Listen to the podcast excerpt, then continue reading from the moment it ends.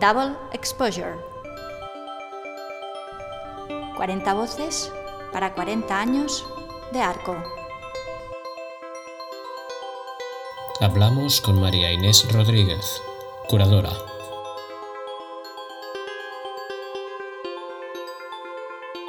Mi relación con arco empieza a, tener ya bastantes años de, de, historia. Van a ser unos 21 o 22 años si contamos el último.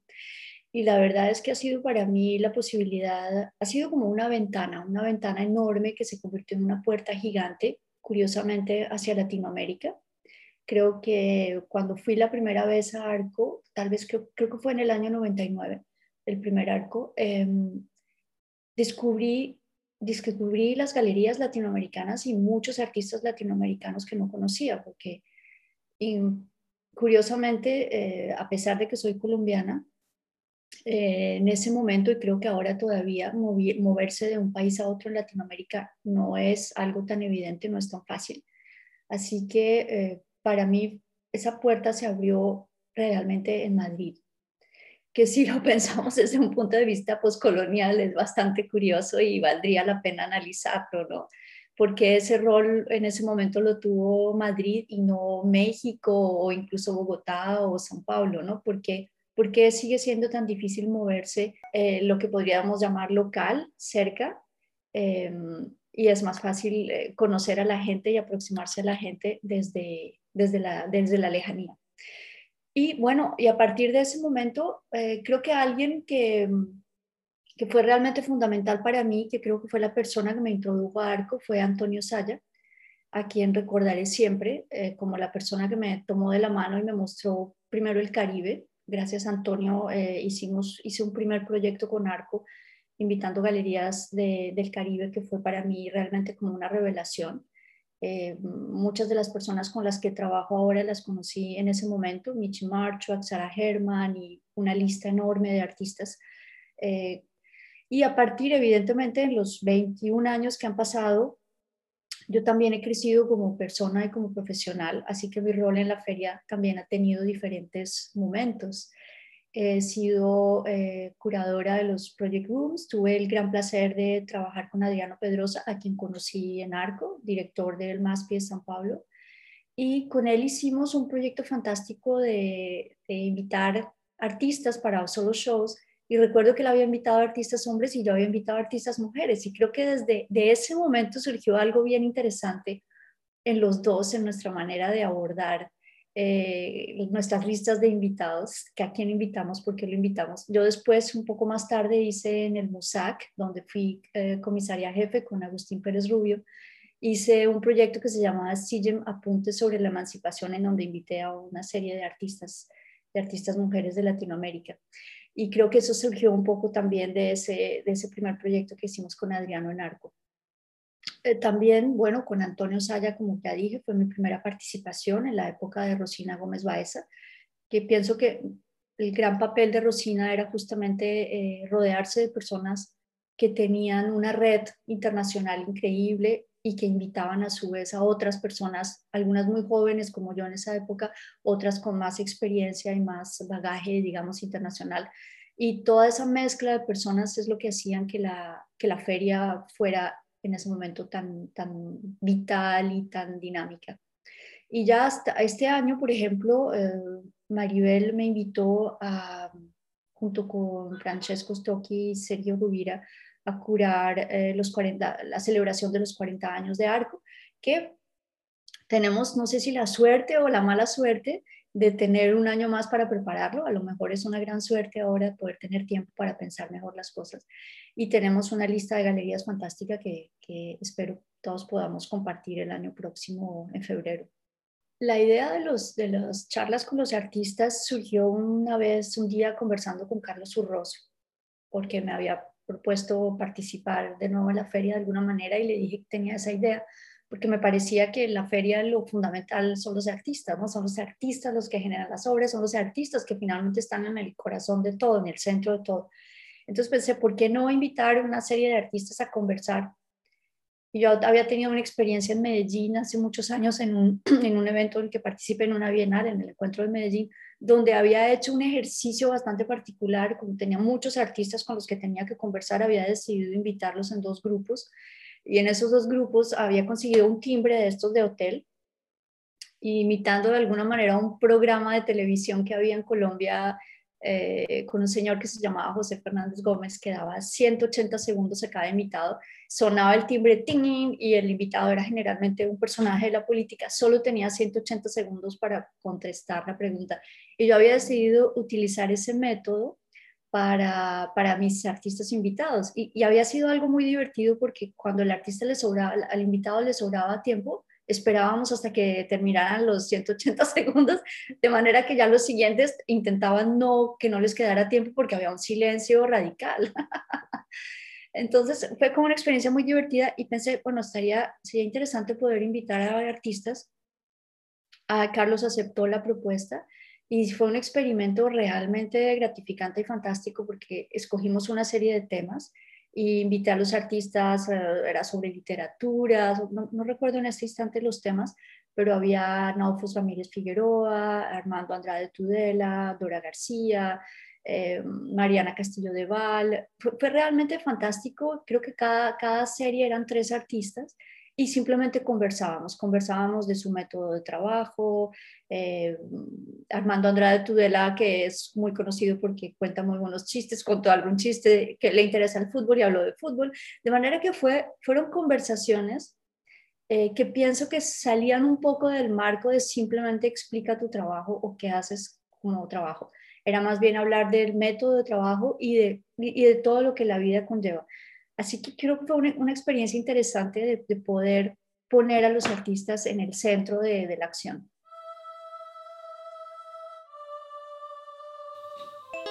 Momentos de una feria. Recuerdo, recuerdo perfectamente algo que justamente me acaba de llegar a la memoria, así como imagen flash. Em, una, una conferencia en la que estaba hablando Alphonse Hug, que en ese momento había sido curador de la Bienal de San Pablo. No recuerdo exactamente qué dijo, pero recuerdo perfectamente que en la audiencia estaba Harald Seman y se levantó iracundo y dijo que lo que el otro estaba diciendo no era. Y lo que lanzó dijo, y lo que estoy diciendo es un statement. Y fue como muy impresionante y ahí pensé, wow, eh, yo en ese momento era muy joven, debía tener unos veintitantos y, mm, y quedé muy impresionada con esa reacción y pensé, sí, sí, efectivamente lo que él está diciendo no es y no puedes dejar pasar las cosas que no son. Y creo que ese es un momento que recuerdo así como con, mucho, bastante. Y también recuerdo, um, y recuerdo mucho a Antonio Saya, mira, Antonio Saya creo que fue una persona realmente básica para el arte en España, con su revista Atlántica, toda la energía que le puso también a la Bienal de La Habana para apoyar la Bienal de La Habana, haciendo sus catálogos, ayudando a conseguir dinero. Realmente fue alguien fundamental también para, para, el, arte, el arte del Caribe. Em, y creo que recuerdo mucho a Antonio como lo veo, lo veo caminando por los pasillos de arco con su melena leonina, con ese entusiasmo y hablando a toda velocidad eh, en esa época eh, eh, éramos todos como de la misma edad, bastante jóvenes. En el año 99 éramos bastante jóvenes todavía.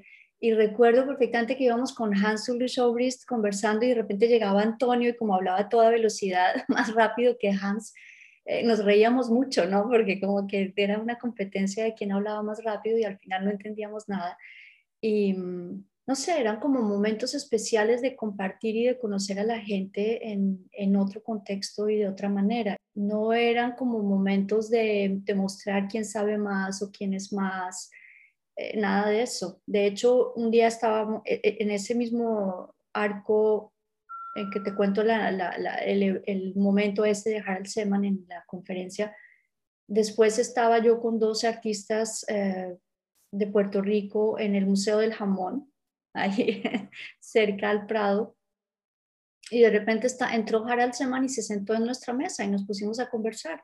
Y conversábamos y preguntó, nos preguntó quiénes éramos, Puerto Rico, qué hacen en Puerto Rico, Colombia, Yo en ese momento vivía en París y fue una conversación absolutamente increíble y fantástica y eso es algo que lo permite Arco, ¿no? Como ese ambiente distendido y mm, que no quiere decir que sea banal o que sea superficial, es simplemente la posibilidad de poder conocer al otro eh, de igual a igual. Arco como contexto institucional. Creo que, que ese ambiente de arco, eh, que de alguna manera no ha cambiado, ese, ese ambiente eh, colegial, ese ambiente acogedor, permite que las personas realmente se conozcan y que realmente se creen vínculos hacia el futuro, vínculos de trabajo, vínculos de amistad y todo tipo de vínculos. Y creo que eso, eso no todas las ferias lo tienen, es algo que realmente es particular a Arco y creo que por eso personas como yo seguimos visitando la feria, así no, nos inviten, no nos inviten. Creo que es un punto de encuentro que, que es y sigue siendo clave. Pienso que ahora que hemos estado investigando un poco sobre la historia de Arco y cómo surgió Arco, quiénes crearon Arco, yo pienso que realmente fue una puerta que se abrió para España para comunicarse con el mundo evidentemente primero con el resto de Europa y después con el mundo, y teniendo muy en cuenta que Latinoamérica es muy importante, compartimos idioma, eh, compartimos muchas cosas finalmente. Así que pienso que para el arte europeo también ha sido muy importante como puerta de entrada de una cantidad de artistas y de una escena cultural que otros países. En algún momento tal vez París fue esa puerta en los años 20, 30, 40, pero después esa puerta se cerró y se abrió para otros, otras escenas. Eh, de manera que Arco yo creo que fue fundamental, evidentemente, para, para los españoles, eh, como la posibilidad de, de, llegar como a una modernidad, ¿no? Después de pasar tantos años de estar literalmente con las fronteras cerradas, eh, de qué manera entraban como a otra etapa del universo. Y yo creo que Arco, eh, yo imagino que fue algo, algo consciente, ¿no? Una necesidad vital de poder comunicarse con los otros y a través del arte, a través de la cultura, que a lo mejor era una manera mucho más fácil eh, de hacerlo que a través de otras, de otras estancias. El Reina Sofía todavía no existía, y toda la cantidad de museos que conocemos ahora en provincia tampoco existían. Eso es algo que llega mucho más adelante en un deseo de volvernos totalmente europeos. Eso llega después. De manera que en ese momento eh, es la energía de las personas la que existe y esa energía hace que la feria se vuelva y tenga una importancia fundamental como podría tenerlo una institución como el Reina o, o el rol que puede tener una bienal tipo San Pablo o tipo Venecia. De manera que, sí, es, un rol fundamental y yo creo que ese rol ha cambiado con el tiempo porque evidentemente el contexto actual es totalmente diferente, hay infraestructuras culturales diferentes, hay, otro tipo de, retos a los que nos enfrentamos hoy. Hay muchas más ferias, hay una feria casi en cada ciudad, de manera que ahora el reto es diferente. E, evidentemente, en Arco como muchas otras ferias, como la Feria de Basilea, como otras ferias que existen en, otras ciudades, eh, generan durante el momento de su realización, generan una serie de, eventos eh, paralelos, simultáneos, a veces en coordinación con el, con el país invitado, con el tema seleccionado ese año, pero evidentemente generan una actividad que es fundamental porque todo el mundo quiere, todas las instituciones, las galerías, todo el mundo quiere mostrar sus mejores trajes y vestir los mejores trajes, porque hay gente de todas partes, tanto de España como de fuera de España, que van a visitar Madrid. Y creo que pues eso es lo que genera esa actividad y esa dinámica y por eso a veces decimos que es como el equivalente de una bienal, ¿no? Que mueve durante, durante menos de una semana, cinco días, mueve una cantidad de energía, una cantidad de proyectos que ocurren en ese momento y, y eso genera una vitalidad importante. Yo creo que también eh, con el paso de los años hemos visto cómo eh, cada vez hay más galerías en Madrid, galerías de gran calidad, galerías que te empiezan a participar en otras ferias internacionales. Y eso yo creo que también es, es, es algo que Arco ha impulsado de, de, alguna manera, ha sido como un motor que ha permitido que esa escena artística eh, crezca cada vez más. Hablemos sobre el futuro de una feria. Ya estamos saliendo de alguna manera de, un periodo de más de un año eh, con bastantes limitaciones, algunos países más, más limitados que otros, con más restricciones que otros. Mm, pero lo que sí estoy viendo es que muchas cosas vuelven a ser las mismas, eh, a pesar de que, de que pasamos por una prueba importante de limitaciones eh, emocionales, eh, físicas, económicas, de movimiento. algunos algunos comportamientos vuelven a ser exactamente los mismos y eso es una pena porque creo que em, si es como la, si tuvimos como la posibilidad de poder repensar muchas maneras de hacer y de actuar y de generar proyectos y de, sé, como de, de pensar los tiempos que se le dedican a las cosas.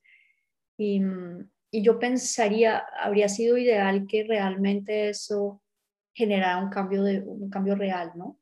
Pero me parece que una vez todo abierto, otra vez volvemos como con los mismos gestos. Y, y no sé si eso va a ser, si eso de alguna manera es sostenible, porque, porque no sé si la economía, o sea, hay, un, hay diferentes niveles de economía en el mundo del arte, si nos limitamos al mundo del arte solamente. Y evidentemente las galerías muy potentes, muy grandes, que están en todas partes, pues siguen adelante porque porque el arte es una inversión también, ¿no? Obviamente. Pero para las galerías medianas o las galerías pequeñas es un momento realmente crítico porque pues porque no se pueden mover de la misma manera, porque porque también para los artistas ha sido un año bastante difícil, de mucha incertidumbre, de, de mucha, muchas, para muchos, de muchas dificultades económicas y emocionales, como para cualquier ser humano. De manera que me habría encantado que realmente ese cambio que todos evocábamos, que todos decíamos y añorábamos, fuese realidad, pero lo, que veo es que no, no realmente no lo es. Así que, mm, no sé, no, no, no quiero sonar pesimista, pero sí quisiera em, pensar que ahora que estamos hablando tú y yo, que tú pensaras de qué manera puedes generar un cambio así sea micro, micro, y que yo también en lo que yo hago pueda generar un cambio micro. Lo que sí me he dado cuenta es que hay muchas cosas que ya no quiero hacer y que no voy a hacer, así eso implique em, menos visibilidad o eso implique menos, menos una economía más precaria, pero sí me he dado cuenta que, que podemos tomar decisiones y que hay, que hay que escoger, hay que escoger para dónde queremos seguir y a una microescala lo podemos hacer y es lo que, lo que he intentado un poco ahora con este proyecto que lancé de Tropical Papers, que reviví y reactualicé con, con un par de cómplices, eh, Sofía Lanuse y, y Andrés, eh, Andrés eh, Sandoval, que es nuestro super webmaster. Y de alguna manera es eso, ¿no? De tomarse el tiempo, de ser flexibles y de, mm, de ponerle como todo el entusiasmo a las cosas, pero con calma. Hoy en día pienso que dirigir arco es, es bastante difícil porque hay que enfrentarse a una pandemia, hay que enfrentarse a una crisis económica que estamos empezando a sentir y que probablemente va a ser más fuerte el año próximo. De manera que es un momento también crítico, pero un momento interesante de replantearse de qué manera seguimos en la jugada y de qué manera la seguimos, pero de siendo más fuertes, ¿no?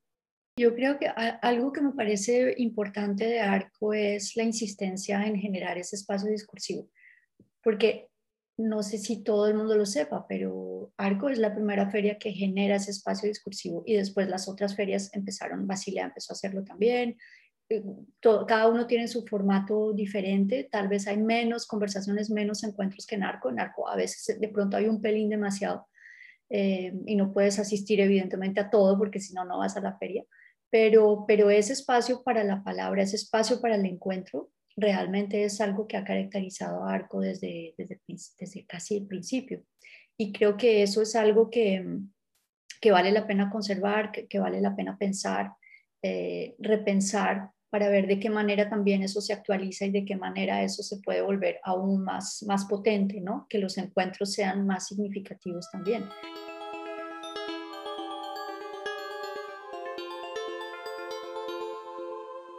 Double Exposure. 40 voces para 40 años de arco.